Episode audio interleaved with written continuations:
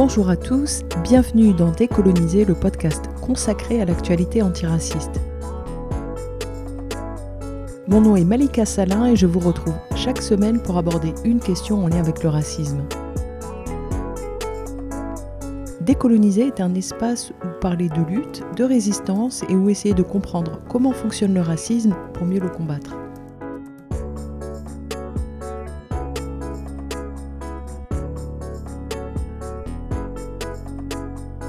La semaine dernière, on a parlé des enjeux autour de la jeunesse. C'est que pour comprendre ce qui se noue dans le deux poids deux mesures, dans la justice à deux vitesses, on ne peut pas simplement regarder ce qui se passe dans le système judiciaire. La justice, elle est vraiment en bout de chaîne.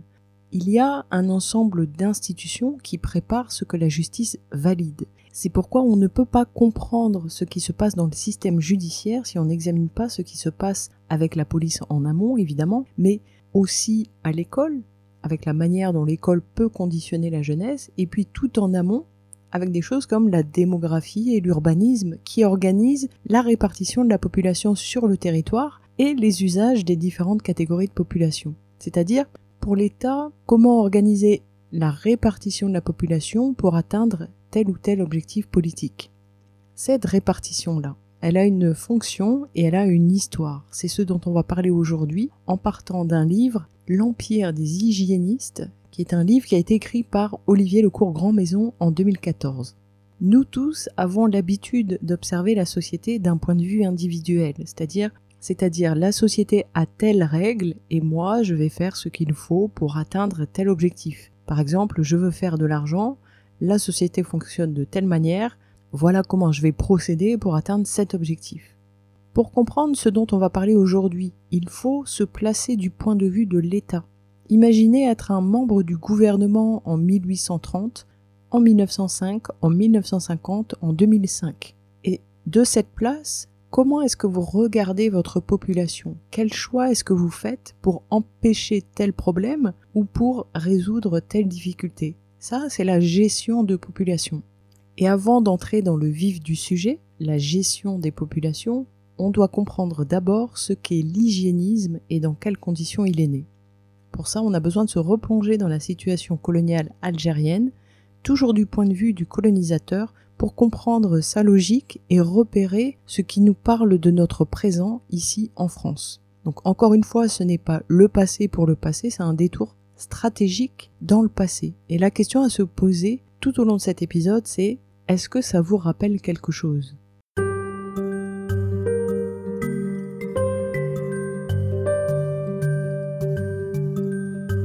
Nous voilà en Algérie au début du 19e siècle. Les Français se trouvent être une minorité de blancs au milieu d'une majorité d'indigènes qu'ils cherchent à maintenir sous domination. Ils vont se fixer deux principes essentiels pour maintenir leur pouvoir sur la population algérienne. Premier principe, défendre leur prestige de blanc en toutes circonstances pour maintenir la hiérarchie raciale et s'imposer aux populations locales.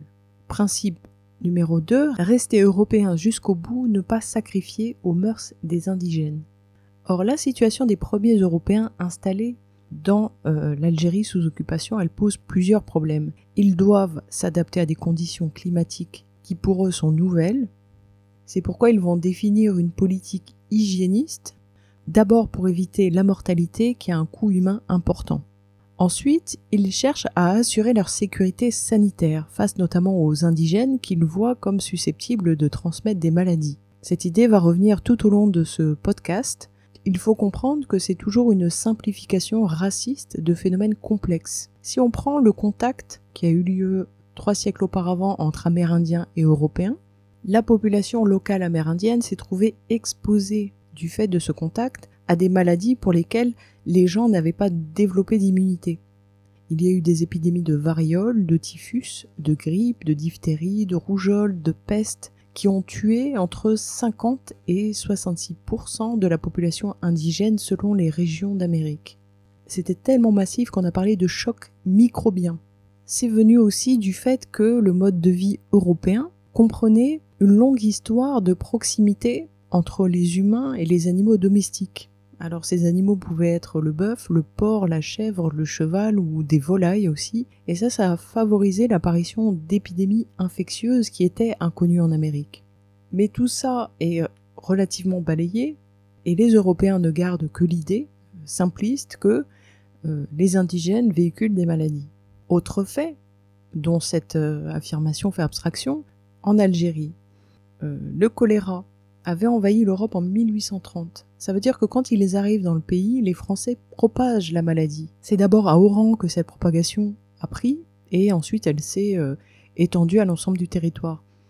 Et eh bien malgré ça, quand on lit le, colonisateur, il continue de penser que l'indigène est par nature porteur de maladies. Vous allez voir, c'est hyper présent.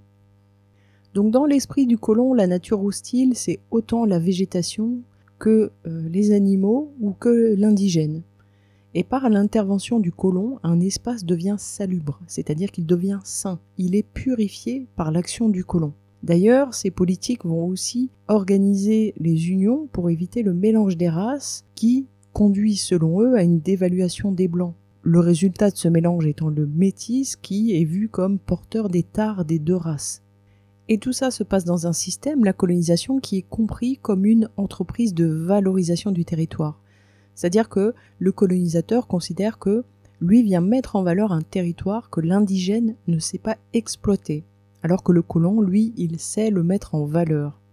D'ailleurs, l'indigène lui-même aurait besoin d'être amélioré, civilisé pour sortir de son état brut.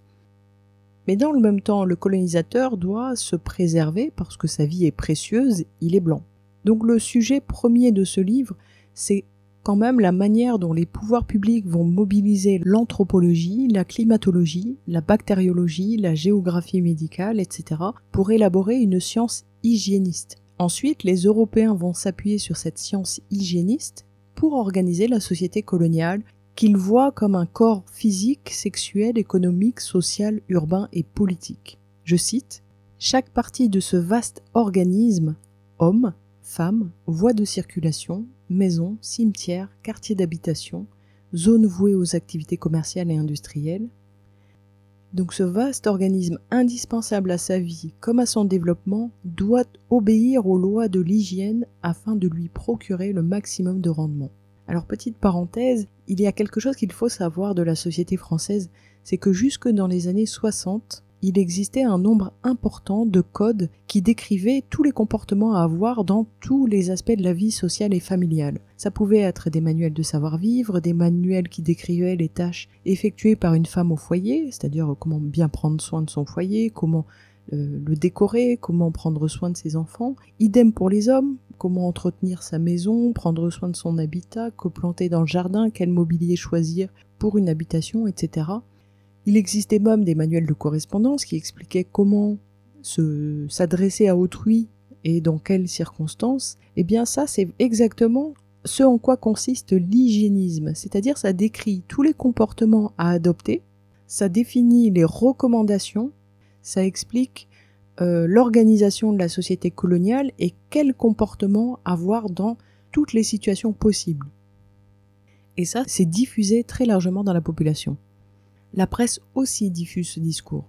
Alors après la conférence de Berlin de 1885, les Européens se trouvent à devoir diriger et administrer des territoires avec des populations qui sont disséminées partout sur le territoire. Et ces populations, elles sont en plus en grand nombre, donc pour les Français, il s'agit d'organiser la présence française en envoyant des militaires, des fonctionnaires et des colons. La médecine et l'hygiène coloniale vont servir à imposer des règles qui permettent l'adaptation aux contraintes très spécifiques de ces territoires parce que euh, les Européens, quand ils arrivent, ils sont complètement inadaptés, donc ils vont subir des pertes importantes du fait de la maladie, du climat, des conditions sanitaires différentes de l'Europe et auxquels ils ne sont absolument pas préparés. Donc ils ont une œuvre civilisatrice à mener, mais ils doivent aussi organiser les conditions de vie des colons. Voilà pourquoi ils vont développer cette science hygiéniste, pour éviter les pertes d'effectifs militaires, puisque les militaires au début meurent davantage de maladies ou du climat que des combats, mais aussi pour ensuite organiser la vie des colons, puisque euh, l'Algérie sera une colonie de peuplement. Dans cette situation, le colonisateur va recourir au travail forcé des indigènes pour préserver les vies blanches, car c'est évidemment une motivation centrale. Et le risque qui pèse sur les vies blanches est plus élevé parce que les Européens sont inadaptés à la vie dans ces territoires. Ils vont donc créer des services de santé, une spécialisation en médecine coloniale aussi, afin de pouvoir former des médecins et du personnel adapté, et une partie de leur activité consiste à identifier les maladies exotiques comme euh, le paludisme ou la fièvre jaune. C'est ce qui va notamment conduire à la création de la Société de pathologie exotique. Cette société donne des recommandations, après l'État suit ou non ces recommandations, et ces recommandations concernent la gestion sanitaire des populations européennes et indigènes. Ça consiste par exemple à ouvrir des sanatoriums ou bien des stations sanitaires réservées aux blancs pour qu'ils puissent euh, conserver ou réparer leurs forces. Et les organismes de lutte contre les épidémies sont aussi mis en place. Tout ça va participer à la naissance d'une sorte de science des colonies dont l'objet est d'abord de favoriser l'acclimatation des Blancs dans les zones torrides et de faciliter leur accès à ces pays pour améliorer la, condition de vie des colons. On sait que la déchéance du blanc dans les colonies, elle n'est pas seulement occasionnée par le climat, elle l'est aussi par les mœurs des indigènes. C'est-à-dire on lit dans la littérature hygiéniste que le colon risque aussi l'engourdissement de son intelligence vivant dans les colonies. Voilà pourquoi les sciences hygiénistes vont développer des climats artificiels qui permettent à l'Européen d'habiter ou de travailler dans des bâtiments où la chaleur est moins élevée. Sur le rôle de la médecine, l'auteur nous explique que le médecin est un instrument actif de l'influence française. Il n'est pas seulement un acteur de la médecine, c'est d'abord un agent de la politique impériale. Au même titre que l'éducateur, le bâtisseur, l'urbaniste, le médecin, lui, il va dicter des règles qui portent sur tous les aspects de la vie. Euh, l'organisation de la journée, les activités recommandées, les activités proscrites, le travail, la division du travail entre colons et indigènes, le repas, l'habillement, etc. Donc la présence française, elle est assurée par des figures comme le fonctionnaire dont on a déjà parlé, comme l'instituteur, on en parlera très bientôt, mais aussi par le praticien, le médecin, qui sert la France impériale avant de servir son patient. Parce qu'il soigne aussi les indigènes dans une moindre mesure, simplement parce que ça répond à un impératif qui est de préserver une main-d'œuvre. L'autre raison pour laquelle le colonisateur va soigner les indigènes, c'est non pas pour soigner l'indigène et préserver son état de santé en tant qu'être humain, non, c'est pour préserver les vies blanches qui sont menacées par euh, l'indigène vecteur de maladie. En ça, le médecin participe à la mise en valeur du pays occupé fin 19e, début 20e, l'installation des Français dans cette colonie de peuplement est encouragée par l'État français. Il y a une raison très précise à ça, c'est que la mortalité des Blancs reste élevée. Il faut donc remplacer la population qui meurt et l'expérience qui a eu lieu en Guyane fait que le colonisateur a observé, a conclu que l'homme n'est pas cosmopolite, c'est-à-dire qu'il n'est pas capable, sans intervention, de s'adapter à n'importe quel climat naturellement.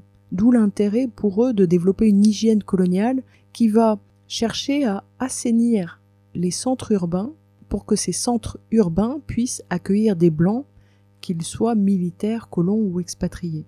Et donc, pour préparer cette installation de population, des règles vont être détaillées très précisément. Dans quelles conditions les Blancs peuvent exercer là-bas? À quel poste? À quelle fonction? Dans quelles relations avec les autochtones? À quel contact sont-ils autorisés? De quelles ressources vont-ils avoir besoin? Etc. De toute façon, les expatriés doivent respecter un principe qui est beaucoup de bien-être et peu de travail, c'est-à-dire consommer beaucoup et produire peu je cite, placés dans des conditions de vie artificielles, entourés de soins multiples et de confort, les Européens seront protégés d'un milieu naturel et humain pathogène.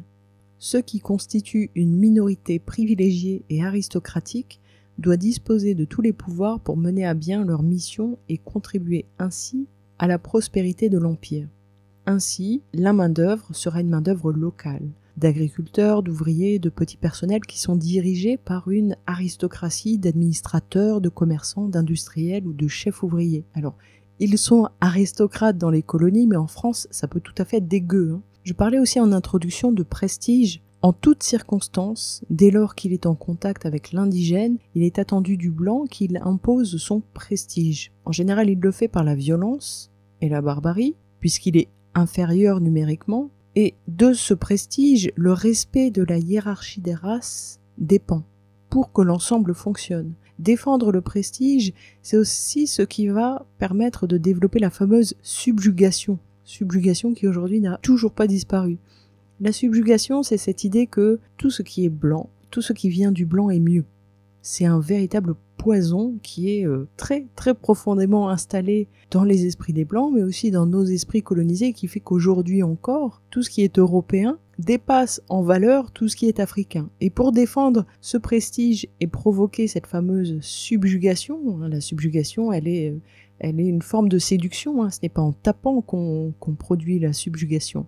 Donc pour défendre ce prestige, il faut que le blanc se ménage, se distingue, évite de se mélanger, évite de s'abaisser.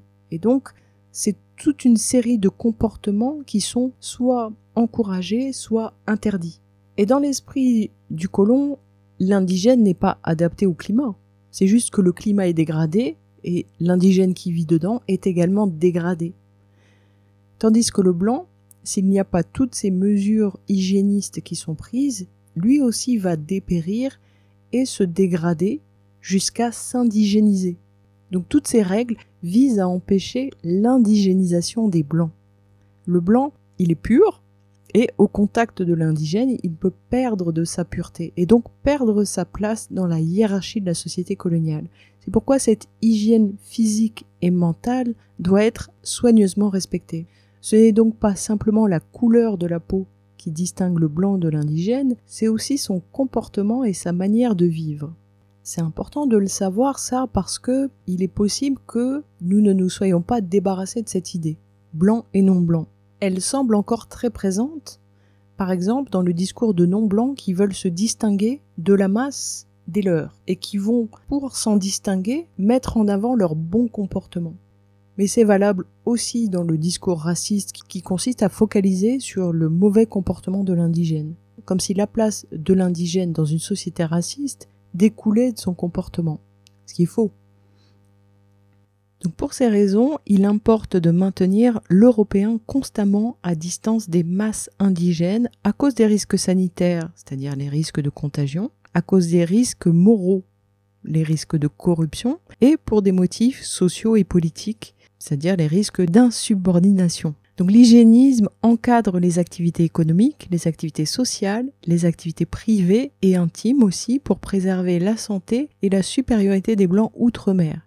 L'auteur Olivier Lecourt-Grand-Maison affirme que l'hygiénisme n'est pas racial et politique par accident, il l'est par essence parce que il est à la racine et au service d'une véritable gestion sanitaire, morale et publique des races et son objet est de défendre d'abord et avant tout la santé des Européens pour mieux défendre la société coloniale.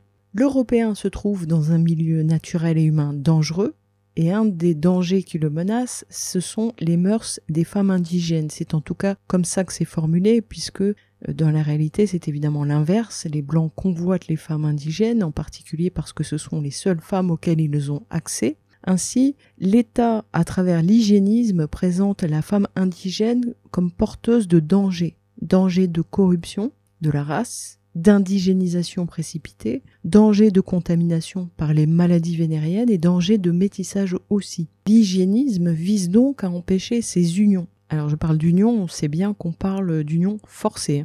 Mais d'autres comportements comme le relâchement ou la consommation de drogue ou d'alcool sont aussi considérés comme de l'indigénisation, puisque l'indigène est dépeint comme indiscipliné et paresseux, hein, toujours. Et l'indigénisation, c'est un véritable retour en arrière pour le blanc qui revient au stade infantile ou au stade nègre, voire c'est une féminisation.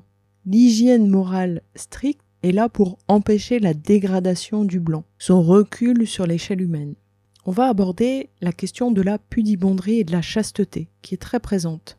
Hein, dès lors qu'on parle de pureté, de blanchité. Il s'agit de défendre la séparation et la hiérarchisation raciale.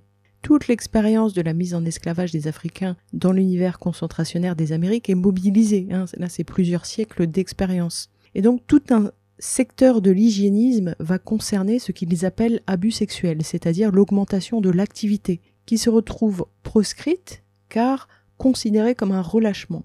C'est pourquoi les religieux, qu'ils soient des hommes, donc les curés, ou des femmes, les bonnes sœurs, les religieux vont être de parfaits candidats à l'expatriation, de parfaits agents du projet impérial, parce qu'ils sont chastes, ils n'ont pas de chair, ils sont purs et pudiques, ils diabolisent le corps, la passion, la nudité, la chair, et le discours que va développer le colonisateur est celui-ci. Le risque vénérien est aussi dangereux que le risque alcoolique et l'abstinence est de rigueur. Pour faire respecter cette règle, l'État véhicule une image de l'indigène hypersexualisé porteur de risques vénériens. La morale prude, elle est donc là pour protéger la pureté des Blancs en réponse à ce risque. De ça vont découler des règles qui vont régir l'intimité, l'hygiène et la morale, et qui sont bien plus strictes qu'en métropole. L'idéal de comportement à atteindre est quasiment celui du curé et de la bonne sœur. Bonne sœur qui, à l'époque, porte une robe ample et un grand voile blanc. Question, avons-nous hérité d'une manière ou d'une autre de ce discours? Je continue. Les contacts ne doivent répondre qu'à un but, le but de la reproduction de la race blanche dans les colonies dans un but démographique, évidemment, les rapports entre blancs et indigènes sont proscrits. De toute manière, la sentimentalité, c'est le propre du blanc, sophistiqué, alors que l'animalité, la saleté, la maladie, ça c'est le propre de l'indigène et en particulier de la femme indigène incarnée par la prostituée. Ça évidemment, c'est un discours qui a un but politique précis, pour investir le blanc de sa mission de prestige, je m'arrête un instant pour donner une précision afin qu'il n'y ait aucune ambiguïté. Ça, c'est la colonisation racontée par le blanc. C'est évidemment à des années-lumière de la réalité. Nous savons que ce dont nous parlons ici est de viol massif et qu'en matière d'hygiène, le contact du blanc avec les Africains, qu'ils soient du nord ou du sud du continent, lui a littéralement sauvé la vie puisqu'il a découvert l'hygiène, la propreté, le savon, l'utilisation de l'eau. Mais ça, il ne va pas l'écrire dans ses manuels d'histoire. Mais ce que je décris là aujourd'hui, c'est le le discours d'État. C'est un discours qui vient s'imposer dans le réel. Prenons un autre exemple, plus récent. Un Américain de 21 ans qui débarquerait en Irak en 2003. Il se trouve face à des civils irakiens. Mais il aura été nourri de tellement de propagande raciste qu'il sera normalement incapable de voir devant lui un être humain, y compris si c'est un jeune homme de son âge. Il verra un terroriste, une vermine, un fou de Dieu, et il n'aura aucun scrupule à le torturer ou à supprimer sa vie en un battement de cils. C'est comme ça qu'il faut comprendre cette représentation ignoble des indigènes dans le discours d'État, et c'est pourquoi ce que l'État essaie à tout prix d'éviter, c'est le contact. Et il est important aussi de toujours parler de cette propagande dès lors qu'on constate que ces discours n'ont pas disparu. Ils, occupent encore l'imaginaire des Français aujourd'hui ce sont des notions qui sont très vivaces dans la culture française. Si aujourd'hui on va décortiquer le cerveau d'un homme français, on trouvera ces idées intactes, parce que la culture continue de les véhiculer. Et pire que ça, nous, on s'intègre à la société française et on absorbe à notre tour ces représentations, et il n'est pas rare d'entendre des, intégrés véhiculer euh, plus de 200 ans plus tard euh, cette propagande déshumanisante. Mais quand elle est mise en place, cette propagande, à l'époque, elle répond à des objectifs précis liés à l'organisation de la société coloniale. Il reste totalement proscrit de se côtoyer entre blancs et indigènes car ce serait attentatoire aux bonnes mœurs. Un blanc qui ferait ça trahirait ses devoirs sociaux et moraux puisque la règle pour eux c'est l'entre-soi. Évidemment, ce sont d'abord en grande majorité des hommes qui sont allés s'installer dans les colonies, puis la société française a encouragé l'installation des femmes et des jeunes filles après celle des prostituées de métropole, sachant que l'import de prostituées a cessé quand est née l'obsession de la traite des blanches. Donc pour éviter le recours aux femmes indigènes à qui on impose euh, la prostitution, la société française va encourager l'installation de femmes et de jeunes filles. Pour qu'il y ait des mariages et des naissances, il faut de jeunes candidates venant de milieux euh, variés. Ça, c'est ce dont va s'occuper la Société française de, de migration des femmes. Elle va recruter des candidates pour que le déséquilibre homme-femme dans les colonies disparaisse. Cette société compte aussi sur ces femmes pour moraliser les territoires d'outre-mer. Elle veut défendre l'intégrité raciale des Blancs en empêchant les unions mixtes et en empêchant la prolifération des métis. Les femmes vont s'occuper des hommes, s'occuper des foyers et ainsi empêcher l'indigénisation des hommes. L'État ne cherche pas des dames de la haute, hein, il cherche des femmes du peuple aussi, à la carrure de reproductrices. D'ailleurs, quand euh, on voit la description des femmes requises, on comprend à quel profil de blanc ils veulent donner naissance dans les colonies. Et oui, c'est totalement eugéniste. Pour beaucoup, le rôle des femmes françaises est très important parce qu'elles vont empêcher la dégradation des Européens dans les colonies. Elles vont aussi préserver l'hygiène morale, sociale et raciale je cite, Aux côtés des hommes fonctionnaires, civils, militaires, médecins et instituteurs, la Française deviendra la reine stable de la société coloniale à laquelle elle apportera la connaissance et l'amour des autres races, alors que la plupart des autres peuples coloniaux sont mus par des considérations mercantiles et guerrières. Hein, c'est la, supériorité de la française sur l'anglaise ou l'italienne, c'est que la française a une bonne âme, hein, elle fait de, de bonnes œuvres pour l'indigène, ce qui est évidemment beaucoup plus tordu. C'est là qu'on va retrouver tous les manuels de savoir-vivre dont je vous parlais tout à l'heure, qui sont très répandus à cette époque. Toute la vie quotidienne y est décrite, tout ce qui permet d'échapper au risque de la vie coloniale avec sa nature dangereuse et ses races indigènes néfastes, le déroulement de la journée, comment s'alimenter, comment organiser sa journée de travail, tout est décrit très précisément. Rien n'est laissé à l'appréciation personnelle. Et toutes les préconisations parlent de réserve, de mesure, hein, comparées aux excès des indigènes. D'ailleurs, le blanc n'est-il pas un exemple Pour l'indigène, par son bon comportement, il pourrait même tout à fait influencer positivement l'indigène. on le voit avec l'alcool. L'Européen consomme l'alcool avec mesure quand l'indigène se vautre dans l'alcoolisme. De cette période date aussi l'hypersexualisation des hommes et des femmes indigènes, hypersexualisation avec laquelle on se débat encore aujourd'hui, qui pose aujourd'hui encore tant de problèmes et dont nous avons hérité tant de comportements euh, destructifs. Cette hypersexualisation, elle est en réalité la production de la puissance colonisatrice et de l'esprit profondément dérangé du colonisateur qui est mis face à nos sociétés, des sociétés très codées, très strictes, très organisées, mais lui, le colonisateur, il voit des sociétés de fornicateurs. Ça en dit quand même long sur l'état de son esprit dérangé mais si on observe, euh, par exemple, l'organisation de la société algérienne au moment où arrive le colonisateur, on réalise à quel point il faut être tordu pour y voir une société d'hommes sodomites et de femmes intrigantes. Parce que la vérité, elle est exactement à l'opposé. Simplement à partir des différences culturelles, le colonisateur développe des fantasmes dans ses descriptifs si peu en phase avec la réalité qu'il voit, et puis il parle aussi de son propre désir. Et ces fantasmes, ils lui sont insoutenables parce que sa société, euh, on l'a vu tout à l'heure, elle est très chaste. Donc il est tiraillé entre des attentes de la société d'hyper respectabilité et l'extrême perversion de ses fantasmes. Et la psyché blanche, elle n'a pas bougé à ce jour. Hein. Je ne vais pas rentrer dans les détails, mais euh, ils en sont encore là. Ça ne nous intéresse nous que pour examiner les risques que ça fait peser sur nous, parce que quand on est face à un agresseur, le colonisateur est un agresseur, il porte sur nous des accusations infondées, là de dépravation, l'indigène est dépravé. On a face à ça plusieurs comportements possibles. La première réaction possible, c'est l'indifférence. Le colonisateur peut nous traiter de dépravés, ça ne nous concerne pas. La deuxième réaction possible, on va essayer de prouver que ces accusations sont infondées. Et là naît peut-être la pudibonderie indigène, l'extrême pudibonderie qui est une réaction finalement au racisme. Et c'est cette tendance à reprendre à notre compte l'idéal de chasteté, de pureté du colonisateur. Et la troisième réaction possible, c'est d'intérioriser la définition que le dominant donne de nous, c'est-à-dire de nous mettre à valoriser des comportements de dépravation, qui au départ n'appartiennent pas à nos sociétés. Et ça, ça fonctionne avec la subjugation. Quand on est sous subjugation, on est un peu envoûté par la supériorité du colonisateur, on est prêt à adopter tout ce qu'il nous vend comme quelque chose de positif. On remplace notre système de valeurs, notre code, notre notion du bien et du mal pour les remplacer par les valeurs, les codes, la morale de la société blanche et son souci permanent de nous définir mal ainsi de l'impudeur, L'impudeur n'appartient pas à nos sociétés. Et elle est pourtant aujourd'hui tout à fait normalisée chez les descendants décolonisés, pris entre extrême impudeur et extrême pudeur.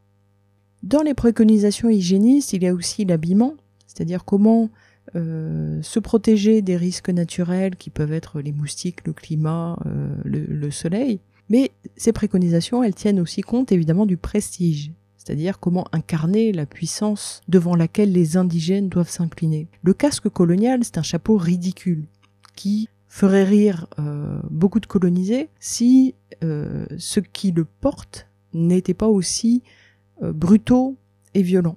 Donc il va finalement, ce casque, incarner la violence, l'oppression, l'exploitation coloniale et sexuelle, puisque quiconque portait ce casque se donnait le droit d'exiger de la nourriture ou des femmes. L'hygiénisme donne aussi des préconisations dans les domaines matrimoniaux, dans l'organisation de la journée de travail, dans la diététique, dans les vêtements, le paysagisme, l'architecture civile et militaire, la conception des hôpitaux, des maisons individuelles. Ils vont tout définir, y compris dans quelles conditions les domestiques autochtones doivent être logés, et tout est précisé avec un souci du détail. On en arrive donc à l'organisation de la ville européenne.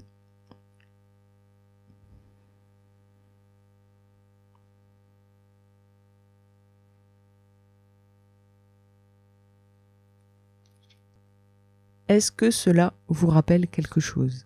Je cite La ville européenne dans les colonies doit être saine, rationnelle, propre, ordonnée, moderne en un mot. Elle s'oppose en tout point à la ville et aux quartiers indigènes, jugés arriérés, malsains et à cause de cela dangereux sur tous les plans. Il faut donc s'efforcer de bâtir à bonne distance de ces foyers d'infection caractérisés par le désordre, les mauvaises odeurs, le bruit et une population grouillante, S'ajoutent à cela des considérations raciales et de prestige qui font de la vie et de certains de ces monuments, érigés par les Blancs, des auxiliaires de l'État colonial. Donc en plus des constructions, va s'ajouter le contrôle de certains lieux stratégiques et le contrôle des autochtones. Tout ça va être organisé pour que les Européens puissent émigrer dans des conditions de logement aussi bonnes voire meilleures que celles qu'ils avaient au pays. Il faut qu'ils aient le sentiment d'arriver dans des villes, dans des casernes, des hôpitaux, des habitations où il fait bon vivre et où ils vont pouvoir s'épanouir individuellement et collectivement. Voilà pourquoi les architectes et les ingénieurs vont construire la ville coloniale nouvelle en suivant les règles hygiénistes. De plus, au sortir de la Première Guerre mondiale, la situation en France est très problématique. Il y a un nombre de morts faramineux, il y a la pandémie de la grippe espagnole, et en France c'est euh, véritablement la misère. Donc à cette période, il va y avoir une émigration importante vers les colonies. Il faut ainsi organiser la vie des Européens dans cet environnement hostile. En 1905, la section médicale du Congrès colonial français avait fait un vœu qui disait qu'il soit établi une séparation complète entre les villages indigènes et les villages habités par les Blancs et dans les limites d'une même agglomération que les habitations des uns et des autres soient établies dans des quartiers différents. On est là vraiment au cœur de la logique suivie lors de la création de la cité coloniale nouvelle. Cette cité coloniale, elle est blanche et elle s'oppose aux quartiers indigènes. Et ces quartiers indigènes, ils doivent être relégués à la périphérie. Lorsque c'est impossible, ils doivent être dans des zones séparées, des zones réservées aux Européens. C'est l'hygiénisation de la ville. La population européenne, désormais plus nombreuse, est composée de femmes et d'hommes. Elle doit être sécurisée là où elle vit et là où elle travaille. Il faut aussi éviter les concentrations susceptibles de déclencher des épidémies et il faut offrir aux Français un standard de vie équivalent, sinon supérieur à celui qu'ils avaient en Europe. Alors pour les plus aisés, c'est le minimum, pour les autres, c'est vraiment une montée en standing. Et pour l'urbanisation de la ville, ils vont s'inspirer de Paris dans le style et dans l'organisation des rues, avec aussi des constructions de places pour euh, offrir un environnement assaini et rafraîchi, avec de la végétation, et assainir les villes en les construisant en altitude sur des terrains en légère pente pour se protéger des inondations. Ça, c'est le choix d'un urbanisme complètement inverse de celui indigène qu'on retrouve dans les vieilles villes.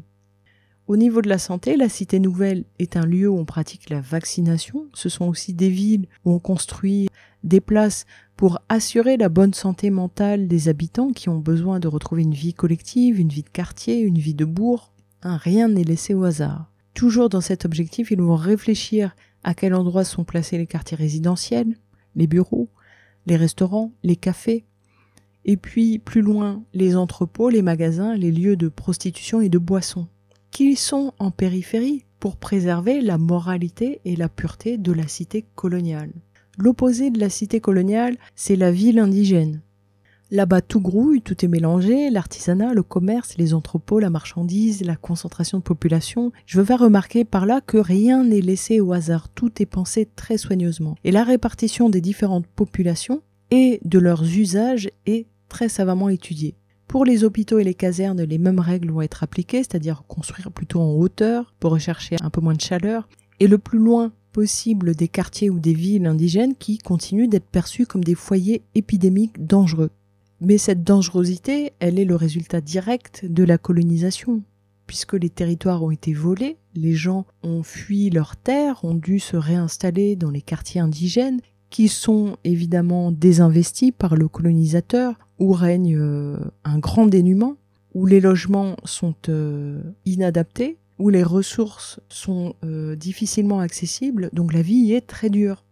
C'est ce qui explique que des épidémies peuvent se développer facilement. Les hôpitaux qui sont destinés d'abord aux Européens sont construits en hauteur pour bénéficier d'un air moins chaud et ils sont organisés en pavillons spécialisés pour éviter les concentrations de, population et puis les isolements en cas d'épidémie. Un problème se pose, c'est que pour les basses œuvres, il y a besoin d'un personnel autochtone. Or, par nature, ce personnel autochtone est considéré comme un danger sanitaire. Donc ils vont quand même former quelques nurses aux prescriptions euh, minutieuses de l'hygiène moderne pour se protéger d'elles. Après, ces maladies des indigènes, c'est un peu toujours le même mécanisme. On invente un motif pour justifier une ségrégation et une hiérarchisation raciale. Parce que si les indigènes meurent en plus grand nombre, c'est aussi à cause d'un désinvestissement en matière de santé. En 1905 en Algérie, 545 000 francs sont consacrés à l'assistance publique des musulmans, alors que les Européens, bien moins nombreux, euh, ont pour eux 2 800 000 francs. Et ça, ajouté aux conditions de famine, aux conditions de vie très difficiles, fait que la mortalité est très forte chez les musulmans. Des quelques clichés de l'époque, on voit une population dans un dénuement extrême. Donc on retrouve finalement toujours la même mécanique, un discours qui présente l'indigène comme un problème par nature, ça pour masquer que ce dont souffre l'indigène, c'est de colonisation, car le vol des territoires, l'accaparement des ressources, la violence et le travail forcé, c'est de tout ça dont souffre l'indigène. L'idée première dans la réorganisation des villes et dans l'organisation de la ville coloniale nouvelle, c'est de valoriser tout en séparant. Il est nécessaire de séparer pour éloigner les familles indigènes pour des raisons sanitaires et sécuritaires, et cette ségrégation à l'époque elle est assumée. C'est simplement de l'hygiène urbaine évidente. Voire même dans l'esprit des colonisateurs, c'est une évolution positive humanitaire, parce que quand il y a eu les premiers contacts, ils ne pouvaient imaginer que éliminer les indigènes ou les assimiler. Donc là, l'idée de les laisser vivre dans une ville indigène, ils se voient presque comme des progressistes. Même si on sait bien que ce maintien en vie, c'est une manière d'exploiter la main-d'œuvre indigène mais en tout cas, les colons sont fiers de leur ville nouvelle, à Alger où les immeubles sont luxueux et incarnent la puissance française par contraste, selon eux, avec la Casbah, aux murs enchevêtrés aux rues étroites et à la grande vétusté. Alors imaginons un Algérien qui aujourd'hui mépriserait la Casbah et adorerait les belles bâtisses d'Alger qui incarnent la richesse et le luxe, on pourrait dire qu'il a mangé le colonisateur ou que le colonisateur l'a mangé. Mais en tout cas, cet urbanisme colonial, s'il y a une chose qu'il préconise, c'est la séparation. Quartier blanc, quartier indigène. Habitation des blancs, habitation des indigènes. L'habitation du blanc, elle doit euh, répondre à tout un tas de critères, avoir un terrain, une terrasse ombragée, la végétation, etc. Malheureusement, le colon, dans sa maison, a besoin de recourir à des domestiques, mais en même temps, ces domestiques ne peuvent pas être logés près de sa maison parce qu'ils sont vecteurs de maladies. Donc l'hygiénisme va même définir la distance minimale d'un kilomètre entre l'employeur européen et le foyer de ses domestiques. Le résultat de ce zonage, c'est évidemment que ça justifie le contrôle de tous les déplacements des indigènes vers la cité européenne pour travailler. Les Européens demandent aussi à être éloignés des indigènes parce que les indigènes les incommodent. ils ne sont pas propres, ils utilisent des condiments nauséabonds pour cuisiner, et tout ça, ça, ça, constitue un désagrément pour l'Européen. Donc dans la séparation et le zonage, les Européens recherchent toujours une purification ethnico-raciale qui fonctionne par l'expulsion des indigènes du centre-ville, leur installation dans des faubourgs par la construction de quartiers blancs interdits aux autochtones, ou bien par la destruction de zones habitées par les indigènes afin de libérer l'espace nécessaire pour l'hygiénisation de la ville coloniale. Ça, ça arrive par exemple quand un quartier est considéré comme trop proche du quartier blanc, on va le raser, le remplacer soit par un grand boulevard, soit par un jardin public, et on reloge les indigènes qui habitaient dans ce quartier dans un village éloigné hors agglomération. Ça s'appelle une purge. C'est arrivé notamment à Dakar en 1914 où un carré de cases a été brûlé et les résidents ont été déplacés dans un village de ségrégation à 2 km de Dakar et les habitants ne pouvaient désormais accéder à la ville que entre 6 heures du matin et 18 heures et les policiers vérifiaient évidemment leur circulation. Mais c'est arrivé aussi en 2012 peut-être euh, à Toulouse euh, quand euh, un bidonville habité par des Roms a été démantelé en plein milieu de l'été pour pouvoir construire un jardin public. Parce que voilà, c'est ce qu'il en coûte de préserver la beauté de la ville blanche. Dans les manuels, il est écrit que les Européens ont construit des villes, on ne précise euh, jamais quel patrimoine et quel habitat indigène a été détruit pour ça.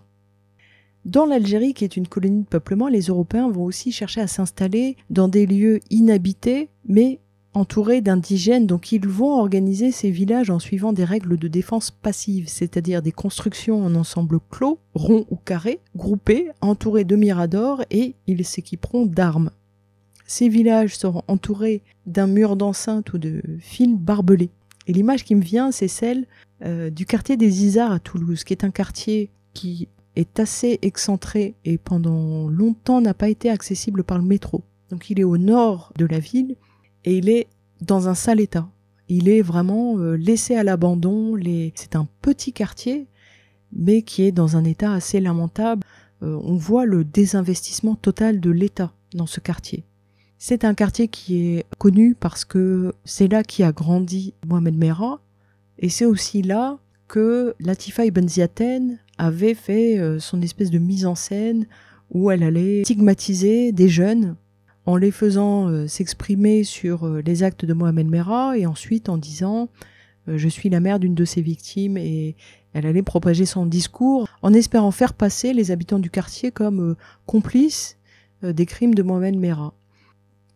Une chose frappe quand on voit ce quartier, c'est que à moins de 500 mètres, des résidences plus récentes ont été construites, des résidences fermées c'est la première fois que j'en ai vu de mes yeux. Des donc euh, des résidences avec euh, plusieurs immeubles assez bas, au milieu desquels on peut parfois trouver une piscine, et euh, ces résidences sont entourées d'un mur d'enceinte assez élevé.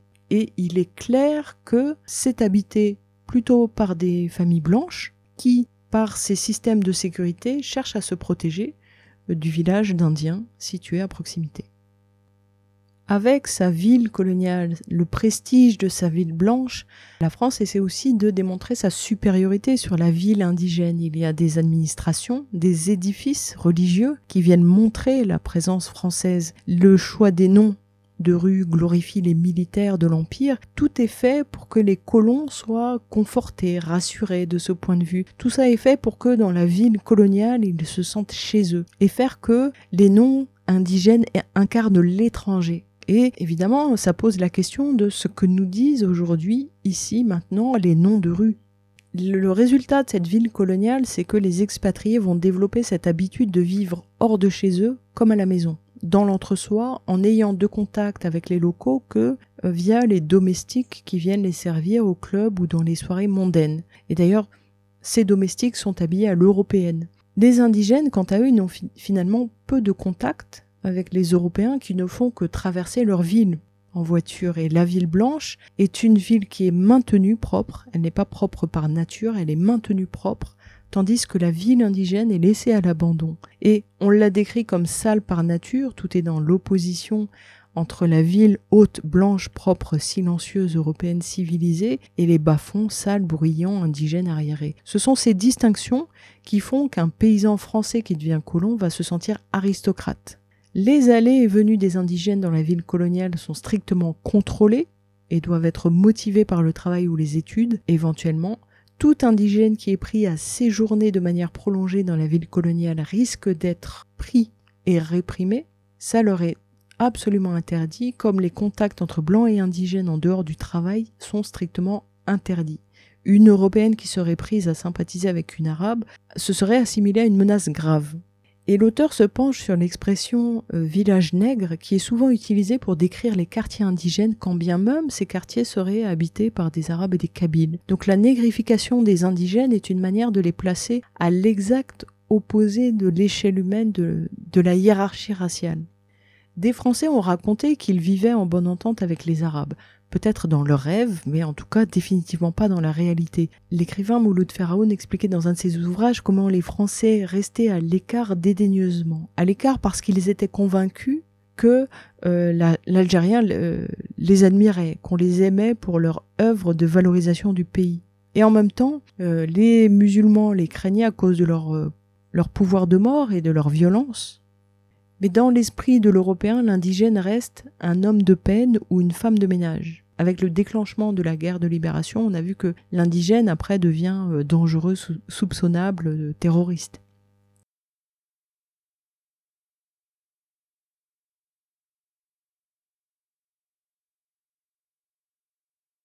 À partir de 1945, l'immigration algérienne en France va considérablement augmenter. Les gens cherchent à échapper à la misère, ils viennent aussi parce que ils pensent pouvoir participer à la reconstruction de la France après la guerre, donc trouver un travail, et aussi parce que légalement ils bénéficient d'une relative liberté de circulation. Malheureusement, ils vont être discriminés dans l'accès à l'emploi. Certains connaissent un chômage élevé. Chez les Algériens, ce chômage va atteindre 25%. Et l'État va organiser la même ségrégation qu'au pays, euh, mais cette fois sur le territoire métropolitain. Il va concentrer les Arabes dans des foyers, dans des cantonnements, cantonnements qui peuvent être construits par l'État ou par des entreprises, et ils sont systématiquement employés au plus bas niveau quand ils sont employés.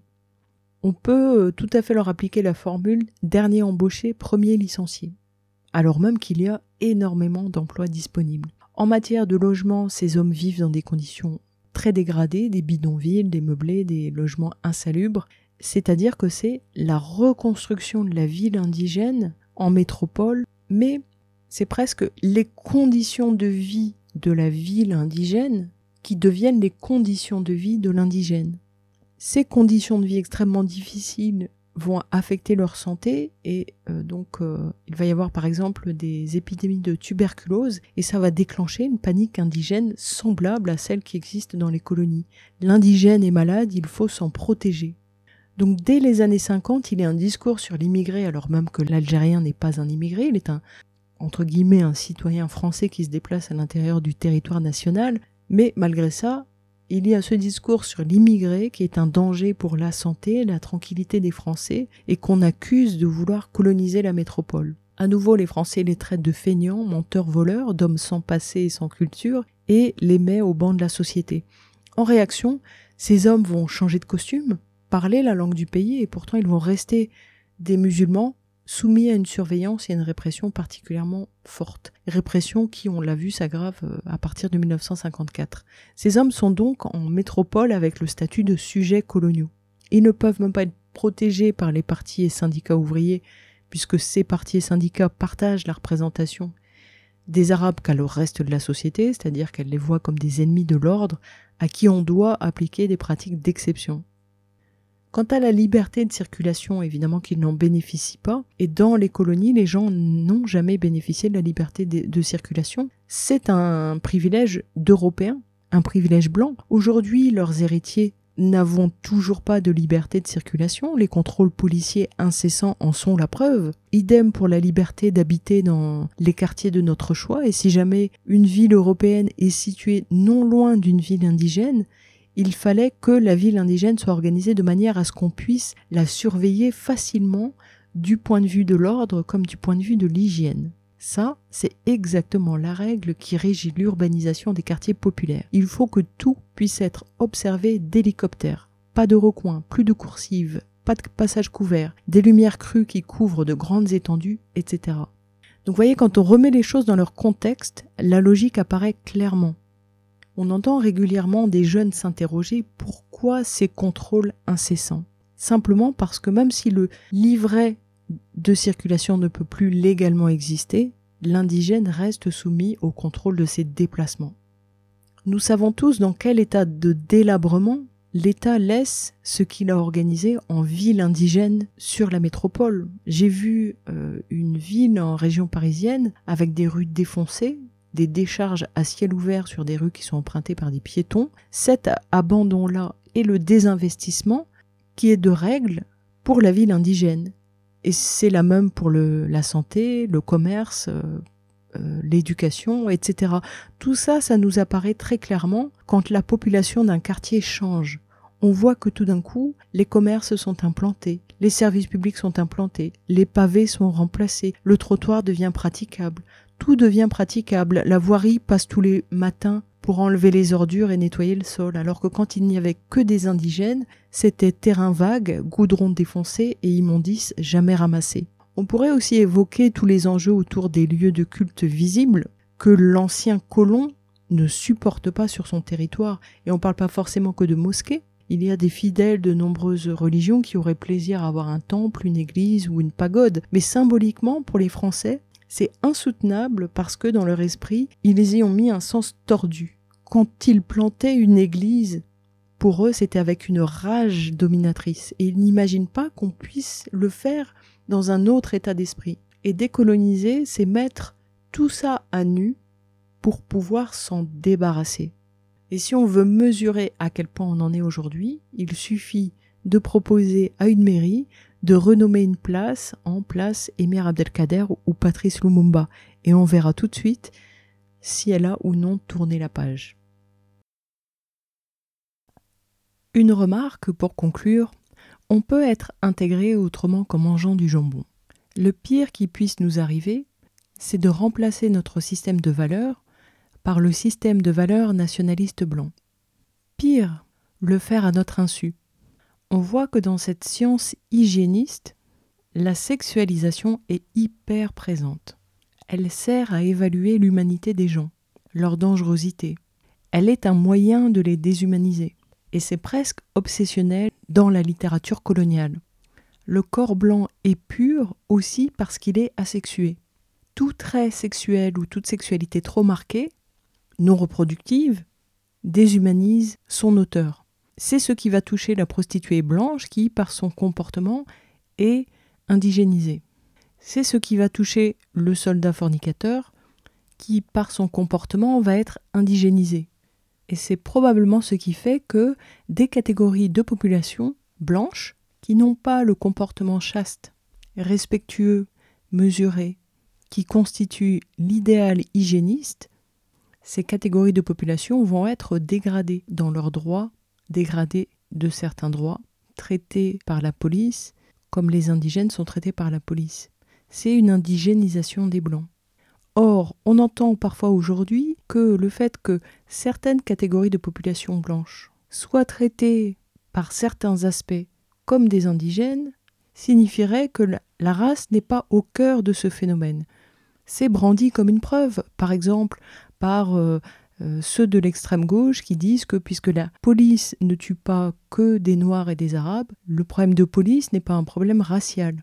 Eh bien non, on voit bien avec ce phénomène d'indigénisation que c'est bien la race qui est au cœur de ce phénomène. C'est d'autant plus dangereux quand nous remplaçons notre propre système de valeurs, ou plutôt celui de nos aînés, par le système de valeurs euh, de la société blanche, qui indexe la valeur d'une femme sur son comportement charnel, c'est-à-dire que c'est une vision unidimensionnelle de la femme. C'est-à-dire que la valeur d'une femme n'est mesurée qu'à l'aune de sa sexualité, placée sur une échelle à deux points, d'un côté la maman, de l'autre côté la prostituée.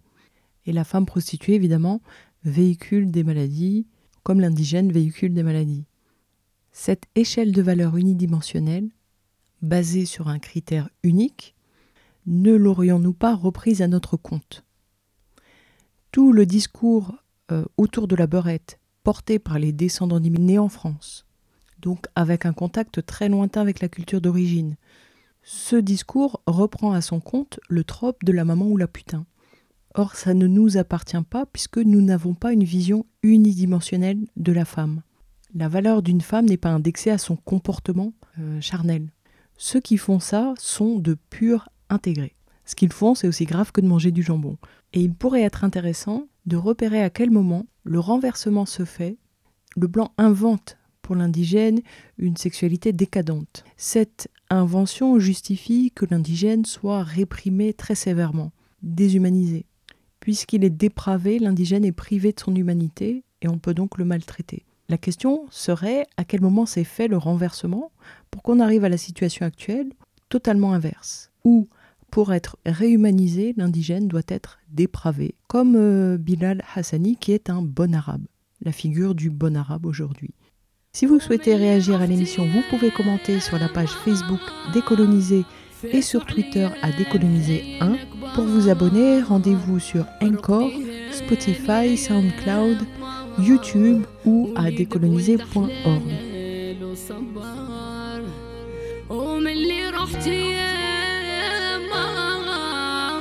لفيت عليا محين كبار. رقديهن يا يما وليدك ولد حلال وصبار.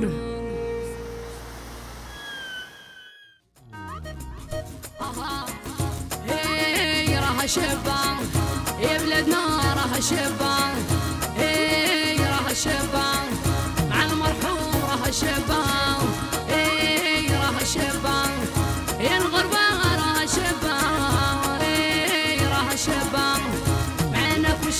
وشي راها شبا حي أها أها أها راني باغي ننجا ما عطاتنيش أنا وزهري معفس لي هي وكل شي معفس لي ما أنا